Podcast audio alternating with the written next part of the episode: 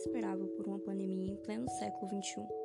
E possivelmente isso assustou a todos, seja pelo fato que é uma doença que pode ser letal, ou mesmo pelas consequências que ela nos trouxe, tais como problemas psicológicos e uma crise financeira.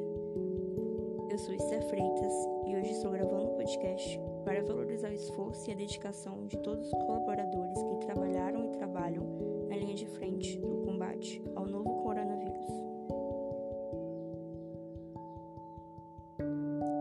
Gratidão. É muito pouco para expressar o quanto vocês, profissionais da saúde, da limpeza e da segurança, são importantes para nossas vidas. Vocês são os nossos heróis. Em um momento tão escuro, vocês se tornaram luz. Muito obrigada pelo esforço, dedicação e amor que vocês têm demonstrado.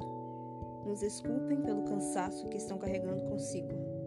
Nos desculpem pelas pessoas que insistem em quebrar as regras. Infelizmente, nem todos seguem o combinado. Mais uma vez, Obrigado por cuidarem de nós, por arriscarem as suas vidas em prol de quem nem conhecem.